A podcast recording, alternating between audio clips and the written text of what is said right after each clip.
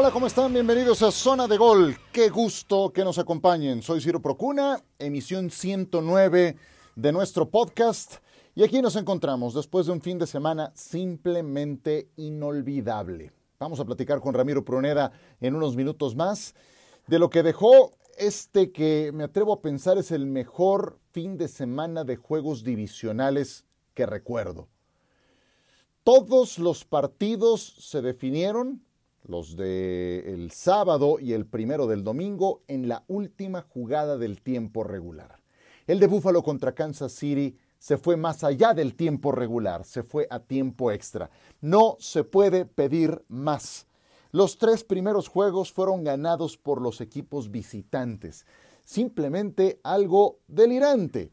Y entonces Cincinnati avanzó contra todo pronóstico y le pegó a Tennessee, que traía una semana de descanso, que había recuperado a Derrick Henry. Cincinnati se sobrepuso y pese a nueve capturas a su quarterback, logra ganar 19 puntos a 16. Y San Francisco va a Lambeau Field y pese a que Jimmy Garoppolo nunca había jugado un partido a menos de 4 grados centígrados, bueno, este fue a menos 16 de sensación térmica y le ganó 13 puntos a 10 a los Green Bay Packers eh, en, un juego en donde Green Bay simplemente desapareció con los equipos especiales siendo la clave del equipo de los Niners. Un gol de campo que bloquearon, una patada de despeje que también bloquearon y recuperaron para devolver a touchdown.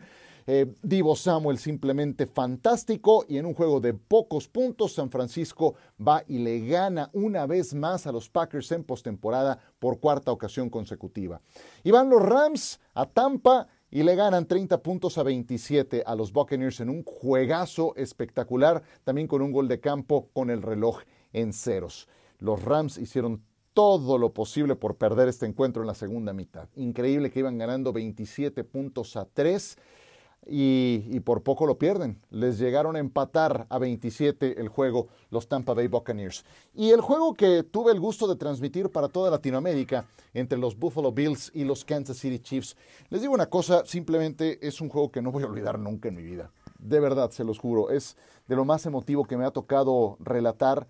Tuve el privilegio de poderlo transmitir para ESPN y agradezco esa consideración, esa oportunidad. Y, van algunas consideraciones de ese partido para, para comenzar, porque todo el mundo me pregunta de ese juego que además es el que tenemos más fresco en la memoria. 42 a 36 el triunfo para Kansas City. Miren, no dejo de lamentar la derrota para los Bills de Buffalo, eh, como lo hubiera lamentado también si hubieran sido los Chiefs. No es nada con los colores, no es nada eh, por simpatizar con algún equipo. Eh, lamento que un equipo tan bien entrenado, tan talentoso, quede fuera, em, porque Buffalo sí que es un equipo que, estaba preparado para este partido, que tiene un talentazo en la persona de Josh Allen, que tiene eh, jugadores emergentes, como el caso de Gabriel Davis, con cuatro anotaciones en este, en este encuentro, que tiene a otras superestrellas que hoy estuvieron un poco apagadas, como Stephon Dix, que simplemente no apareció en este partido más que en la conversión de dos puntos, eh, una defensa que estaba arrancada número uno y de la que voy a hablar en un instante. Entonces, eh, por eso lo lamento, porque es un equipo muy, pero muy talentoso, bien coachado y bien preparado para este partido. Eh, y se habían alistado toda la campaña, llevaban un año esperando este juego contra Kansas City y lo demostraron en la semana 5 cuando los enfrentaron y los derrotaron, pero ahora en playoffs fue otra la historia. Pónganse a pensar que aquel juego de la semana 5 fue el peor desempeño en un partido de la carrera de Patrick Mahomes. Fueron cuatro entregas de balón en ese encuentro para Mahomes, tres de ellos responsabilidad directa suya. Buffalo aplicó la misma fórmula de aquel partido presionar a Mahomes solamente con los frontales, mantener a sus linieros defensivos en una rotación constante, de tal manera que estuvieran siempre frescos para acosarlo, los demás, los otros siete jugadores, a defender pase. La diferencia esta vez estuvo en que Mahomes fue más paciente. Cuando tuvo que correr, corrió. Cuando tuvo que lanzar la pelota para afuera para no correr riesgos, lo hizo iba tomando lo que la defensa le estaba dejando, como lo hizo contra Pittsburgh la semana pasada, en un juego que empezó complicado, después se destrabó y lo ganó ampliamente. En el juego de temporada regular, los Chiefs no tuvieron ni un pase de más de 20 yardas. Este domingo, Tyreek Hill tuvo uno de 64, de 45 y de 26. Travis Kelsey tuvo otro de 25. Nicole Hartman otro de 26. Jerry McKinnon otro de 20. Ahí llevamos seis jugadas de más de 20 yardas. Yo habría esperado un poco más de la defensa de Kansas City, de, los eh, Buffalo Bills, número uno de la liga, que colapsó en esa última serie ofensiva donde logran el empate, que colapsó en la serie ofensiva del tiempo extra y no pudieron parar eh, al final a Travis Kelsey que logra la anotación. Ese creo que termina por ser uno de los factores que, que detonan la eliminación de Buffalo. Y otra cosa, los Chiefs tuvieron apoyo del juego terrestre. Corrieron para 182 yardas eh, contra la defensa, ya decíamos, número uno de la liga. Mahomes aportó 69, Edward Seller otras 60, involucró a McKinnon con 24, a McCall Hartman con 31, repartió muy bien el juego terrestre.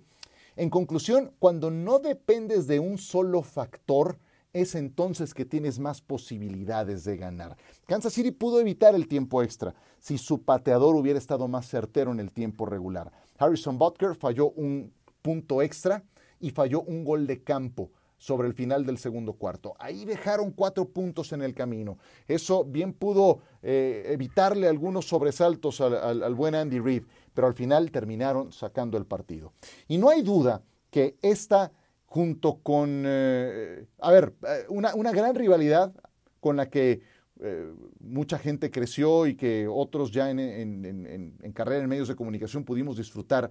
Esa rivalidad entre Peyton Manning y um, Tom Brady fue fantástica. Año con año se enfrentaban y cada juego era mejor que el otro em, en postemporada, sin estar en la misma división además. Bueno, pues aquí tienen eh, una muestra, un segundo juego en postemporada memorable entre estos dos, entre Josh Allen y Patrick Mahomes, 25 y 26 años respectivamente. Ahí está esperando con 25 años de edad en la final de conferencia Joe Burrow.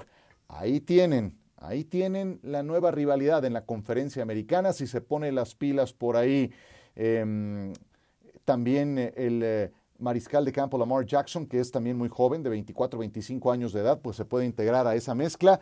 El talento y la juventud de los mariscales de campo de la conferencia americana, uf, sobresaliente. ¿Y qué juego de verdad? Eh, bueno, es que qué juego, ¿cuál quieren escoger?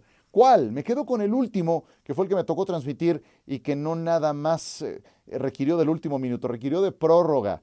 Ese 42 a 36 de Kansas City a Buffalo, les digo en verdad, no lo voy a olvidar jamás. Y espero que ustedes lo hayan disfrutado tanto como yo eh, por la pantalla de ESPN para toda Latinoamérica este domingo por la noche.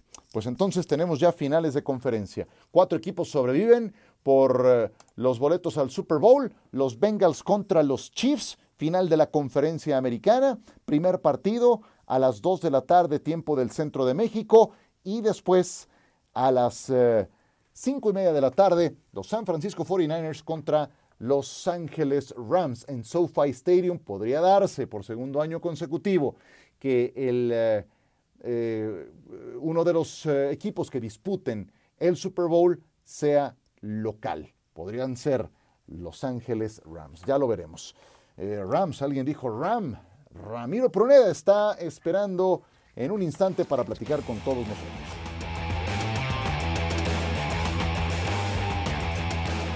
Seguimos en esta zona de gol y en lo dicho, hay varias combinaciones por delante. Podría darse un Cincinnati contra San Francisco en el Super Bowl.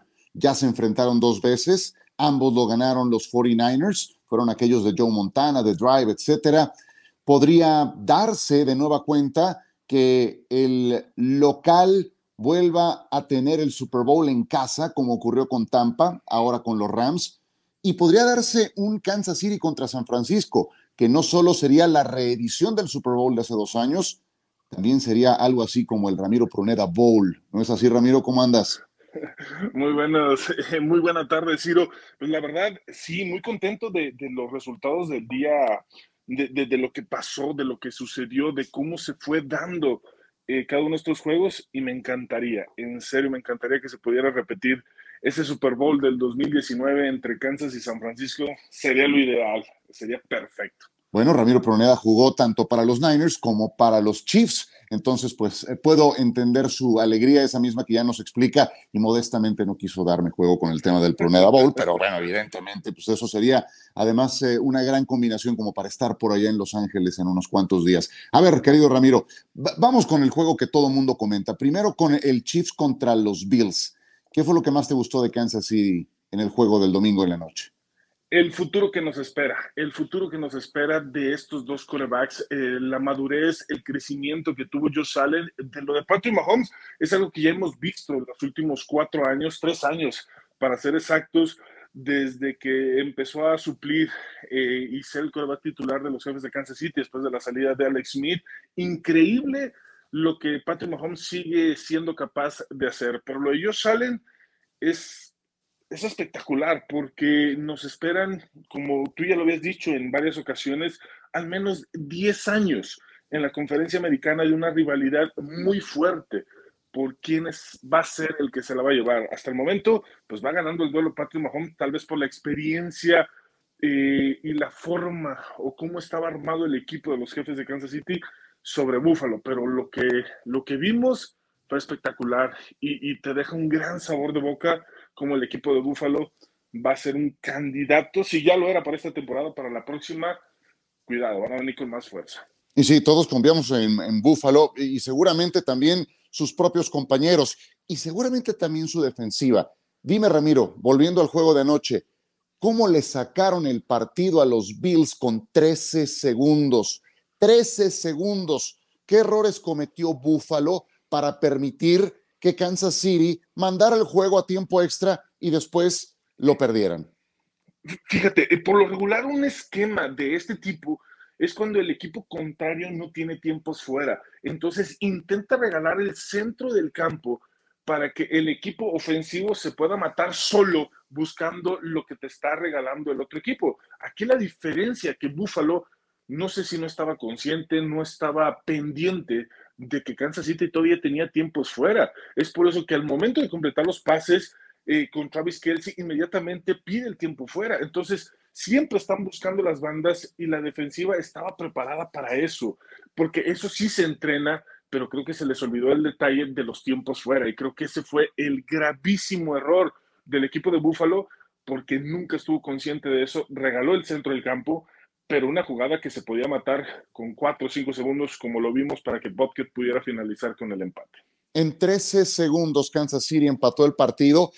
En 13 segundos, Dallas no pudo ni siquiera hacer una jugada de atracción con el coreback para para el juego de la semana pasada, pero eso sería de otro costal. Nos tocó transmitir el sábado el juego entre San Francisco y los Green Bay Packers. ¿Qué te pareció la demostración de San Francisco jugando a 16 grados centígrados bajo cero, sensación térmica? ¿Qué fue lo que más te impresionó de los Niners? la defensiva, cómo fue poco a poco los equipos especiales, cómo fueron ajustando sobre Aaron Rodgers, porque recordamos la primera serie ofensiva, más de cinco minutos, 10 jugadas, eh, Aaron Rodgers impecable justamente en esa primera serie, sin errores algunos, utilizando en varias ocasiones a Devonta Adams, Aaron Jones, AJ Dillon, para poderla culminar en esos siete puntos pero después desapareció el equipo ofensivo de Green Bay. Aaron Rodgers ya solamente intentaba encontrar a Devonta Adams. La, única ocasión que buscó Mercedes Luis, la defensa provoca un balón suelto.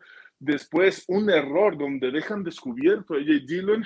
Inmediatamente después, logra detener la defensa y el mismo que había cometido el error Ward es el que tapa el intento de gol de campo, después los equipos especiales al momento de tapar la patada de despeje, pero fue esa sensación de que el equipo de San Francisco trae la mística de hace dos años, una defensiva con Robert Saleh que fue lo que mantuvo todos los errores, todas las lesiones que tuvo esa temporada, y ahora tal vez no una ofensiva completa que tiene jugadores clutch como Divo Samuel, pero está completo, trae esa mística que si falla un, un lado del balón, el otro te va a responder y creo que lo vimos y viene muy fuerte. Y contra los Rams, es un juego de una serie que en temporada estuvo dividida, un juego por banda. Oye, eh, yo sé que has sido uno de los que ha dudado de Jimmy Garoppolo, yo también. De hecho, recordarás que hicimos un segmento para Sports Center la semana pasada y no me acuerdo, tú lo ponías, me parece, en el lugar 7, yo lo ponía en el lugar 8. Y de hecho, de los cuatro corebacks que sobreviven, lo pongo en el lugar 4. Pues que me disculpe, la verdad es que, es que eh, no, no me otorga más garantías eh, que alguno de los otros tres. Háblame de los cuatro cuartos del partido que transmitimos el sábado y de lo que viste del quarterback de los Niners. Pues muy errático, y, bueno, no tan errático como me hubiera gustado verlo y justamente como lo que hablamos de ese ranking eh, cuando estaban los ocho corebacks. De hecho, yo ponía Matthew Stafford todavía por debajo de Jimmy Garapolo y ahora están en la final de conferencia estos dos corebacks. Pero sobre todo hablando de Jimmy Garapolo, en el primer medio no tuvo el respaldo de sus receptores. Este, hasta George Kittle falló un pase, eh, creo que se tardó seis intentos en poder tener su primer pase completo.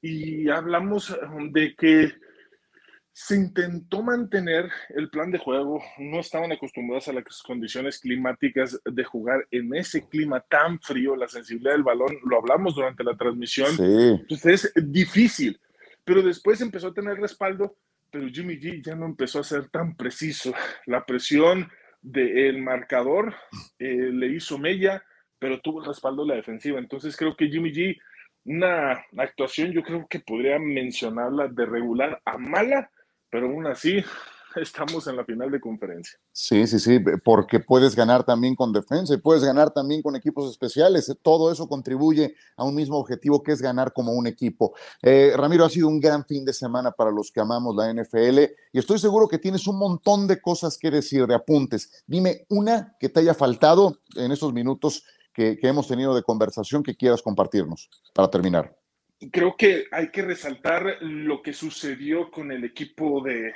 de, Cincinnati. Creo que al enfrentarse en una final de conferencia los jefes de Kansas City no puede tener los errores que vimos de su línea ofensiva. Nueve veces capturado, eh, Joe Burrow no tuvo pase de touchdown, pero regresamos a lo mismo. Tuvo el respaldo de su defensa y me encantará ver eh, ese juego porque alguien que se está presentando ya como el presente del NFL, como la imagen como es Patrick Mahomes, y un, y un quarterback como Joe Burrow, que viene en su segunda temporada después de una lesión que no logró terminar en su primer año, que es increíble. Otro gran quarterback y podemos tener por ahí una tercia de quarterbacks en la conferencia americana que va a ser espectacular sumándose Joe Burrow. Sí, de 25, 26 años y eso que no estamos contando a Lamar Jackson, que es inclusive más joven que estos tres. En fin, ha sido un gran fin de semana. Te agradezco mucho tu tiempo, Ramiro. ¿Dónde te puede seguir la gente? Claro que sí, en Twitter estamos como arroba mrpruneda, en Instagram estamos como pruneda-espn y en Facebook también estamos como Ramiro Pruneda. Y en lo dicho, sigue viva, latente la posibilidad de una reedición del Super Bowl de hace dos años, que sería el Pruneda Bowl, porque ahí jugó Ramiro con los Chiefs y también con el equipo de los 49ers. Gracias, un abrazo, Ram. Un abrazo, Ciro. Saludos para todos. Nosotros seguimos.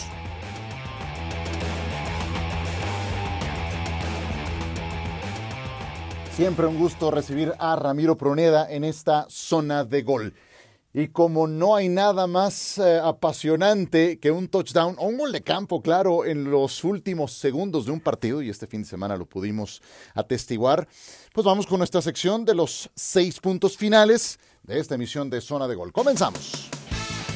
Número uno. La línea ofensiva de Cincinnati es un desastre un desastre. Admitir nueve capturas de coreback en un juego de playoff es lapidario, pero increíble a la vez que no lo hayan perdido.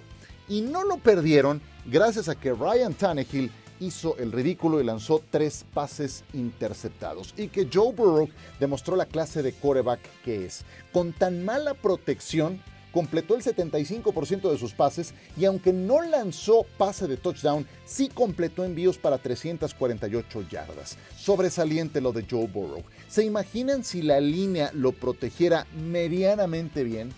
Área de necesidad mayúscula para el próximo draft en Cincinnati. Entre los cinco titulares tienen dos agentes libres, dos sextas selecciones de draft y nada más un jugador que fue primera selección colegial de su generación. Si no corrigen urgentemente esto para el próximo domingo, gente como Chris Jones, como Frank Clark, como Melvin Ingram, se pueden dar un banquetazo con Joe Burrow. Vamos a ver cómo será. Número 2. Green Bay y Aaron Rodgers se han vuelto a quedar en el camino. Pega un petardo mayúsculo Aaron Rodgers. La ventana de oportunidad para ganar el Super Bowl ha estado abierta para Green Bay tres años de manera consecutiva. Perdieron dos finales de conferencia y ahora esto en casa ante los 49ers. ¿Cómo esperas ganar un partido con apenas 10 puntos anotados en total? ¿Cómo esperas ganar con apenas 55 yardas aéreas de Rodgers en la segunda mitad? Sin buscar alguna otra alternativa que no fuera Davante Adams, con apenas 5 primeros y 10 en la segunda mitad. Rodgers es un experto en quejarse, en echarle la culpa a los demás y jamás reconoce cuando él es responsable. En las tres derrotas más recientes en playoffs que ha tenido Green Bay, no ha sido parte de la solución. Al final del juego dijo que se iba a tomar unos días, ya saben, para definir. Eh, se abre un capítulo más de la novela. qué bárbaro. Pero me pregunto, ¿dónde encontrará un mejor equipo que Green Bay para ganar un Super Bowl? El problema es que ha tensado tanto las cosas en los Packers que ya a estas alturas parece irreconciliable esta situación. Rodgers a sus 38 años de edad empieza a verse en el espejo de Brett Favre en el espejo de Peyton Manning, que a su edad solo tenían un anillo de Super Bowl. Peyton sí lo logró. Brett Favre, que dejó los Packers a esas alturas de su carrera, no lo logró. Ni en Minnesota, ni mucho menos en los Jets. Vamos a ver en qué termina la carrera de un coreback talentosísimo, pero que por otros motivos solamente ha cosechado un solo anillo de Super Bowl. Número 3. Suena con mucha insistencia el rumor del retiro de Tom Brady. Lo comentó el domingo temprano Ian Rappaport en NFL Network, también lo dijo Adam Schefter en ESPN. Y la bola de nieve ha ido creciendo, tomó vuelo durante el partido, se acentuó ya que cayeron los Buccaneers ante los Rams en el juego divisional. Y la realidad es que solamente lo sabe Tom Brady y va a ser una decisión familiar. ¿Tiene combustible? Hombre, nada más díganme ustedes, viene de lanzar para 5.316 yardas, 43 pases de touchdown en esos dos rubros, fue el número uno de la liga y tiene 44 años de edad. Ya superó a Joe Montana, ya ganó un Super Bowl en un equipo distinto a los Patriotas, ya reescribió el libro de récords, ya lo vieron jugar sus hijos más, más jóvenes. ¿Qué más falta? Si agotó la cuota de pendientes, entonces sí se va a retirar. Pero cuesta trabajo que esta fiera competitiva eh, ya no tenga algo más a qué aspirar cuando viene de tener una campaña tan sólida como la que ya describimos. Punto número 4. Gabriel Davis, el receptor abierto de los Bills de Buffalo, que tuvo en jaque a los defensivos de los Chiefs, que logró cuatro intercepciones, les prendió fuego eh, en este encuentro. Debo contarles algo en relación a él. Él llegó en la cuarta ronda del draft, turno 128, egresado de la Universidad de Central Florida. Está en su segunda temporada en la NFL y su contrato original fue de 4 años, 4 millones de dólares. ¿Cómo lo ponemos en perspectiva? Bueno, si lo comparamos con los 5 años y 72 millones de dólares del contrato de Stephon Diggs, pues entonces eso nos da una idea de lo lejos que está de jugar en esas ligas. Gabriel Davis quemó constantemente a la defensa contra el pase de los Chiefs, que extrañó a Tyron Matthew. Davis se convirtió en el cuarto jugador en la historia de la NFL en anotar cuatro touchdowns en un juego de playoffs. El récord es de Ricky Waters, con cinco en un San Francisco contra Gigantes. LeGarrette Blunt hizo cuatro en un New England contra Indianapolis. Raheem Mostert hizo cuatro en un San Francisco contra Green Bay. Y ahora Gabriel Davis. Waters ganó, Blount ganó, Mostert ganó Davis perdió, para su desgracia. Y es que los Bills dejaron mucho que desear, especialmente en su desempeño defensivo. Punto número 5. En el fútbol americano hay tres grandes áreas que son la ofensiva, la defensiva y los equipos especiales. Mientras más parejo estés en esas tres áreas, mejor estés en, en, esas tres áreas, tendrás mejores posibilidades de ganar los partidos. San Francisco ganó en Lambeau Field en principio con unos tamaños y una gallardía sobresalientes, con defensa y con equipos especiales. Porque no nada más fueron las patadas bloqueadas que impactaron directamente al marcador. También el que Kyle Shanahan haya puesto, por ejemplo, a regresar patadas a Divo Samuel. Son playoffs. Necesitas involucrar a tus jugadores más eh, desequilibrantes, más funcionales. Necesitas que tengan el balón en sus manos. Y también involucró a Divo Samuel en equipos especiales. Y vuelvo al tema de la gallardía. Si alguna vez ustedes han estado, he estado nada más a 5, 10 grados centígrados bajo cero, sabrán de lo que hablo. Sabrán lo miserable que puede ser la vida en una situación semejante. Bueno, estos jugaron con sensación térmica de 16 bajo cero. Los golpes duelen el doble. De los pisotones te acuerdas todavía dos semanas después. El balón es una piedra congelada. En esas condiciones era muy difícil esperar un juego de muchos puntos. Por eso es que las ofensivas estuvieron frustradas. Ahí es donde las otras dos áreas son las que te sacan a flote. Y así fue que San Francisco derrotó a los Green Bay Packers. Punto número 6. Por aquellas inexplicables razones de las rivalidades divisionales, los 49ers tienen la hoja de navegación para derrotar a los Rams. Les han ganado los últimos seis juegos de manera consecutiva en Santa Clara, en el Memorial Coliseum, en SoFi Stadium, con gente, sin gente, estando San Francisco en mala racha, estando los Rams en buena racha. Algo le sabe Kyle Shanahan a Sean McVay. Y cómo no, crecieron juntos. Son del mismo árbol genealógico. Ambos iniciaron bajo la tutela del padre de Kyle, de Mike Shanahan, sí, aquel que ganó dos Super Bowls con los Broncos de Denver. Cuando Mike Shanahan estaba en Washington, ahí estaban Sean McVay, Kyle Shanahan y también estaba Matt LeFleur, otro al que Kyle Shanahan trae también de hijo. Lo acaba de eliminar otra vez. San Francisco sabe cómo ganarle a los Rams, pero también es complicado que un equipo le gane tres veces a otro en la misma campaña. Si me preguntan, creo que pesa más ese factor, eso que sabe Kyle Shanahan de cómo ganarle a McVay, por mucho que sea visitante y por muy explosivo que luzca el equipo de los Rams. Ya lo veremos, pero nos presenta unas finales de conferencia simplemente fascinantes para el próximo domingo. Así es de que si el tiempo nos lo permite, y yo espero que sí, tendremos una emisión adicional de Zona de Gol, la número 110 que vendrá y que vamos a empezar a, preparar, a cocinar para que ustedes tengan un buen previo de las finales de la conferencia eh, tanto nacional como americana. Por ahora me despido, muchas gracias por descargarlo.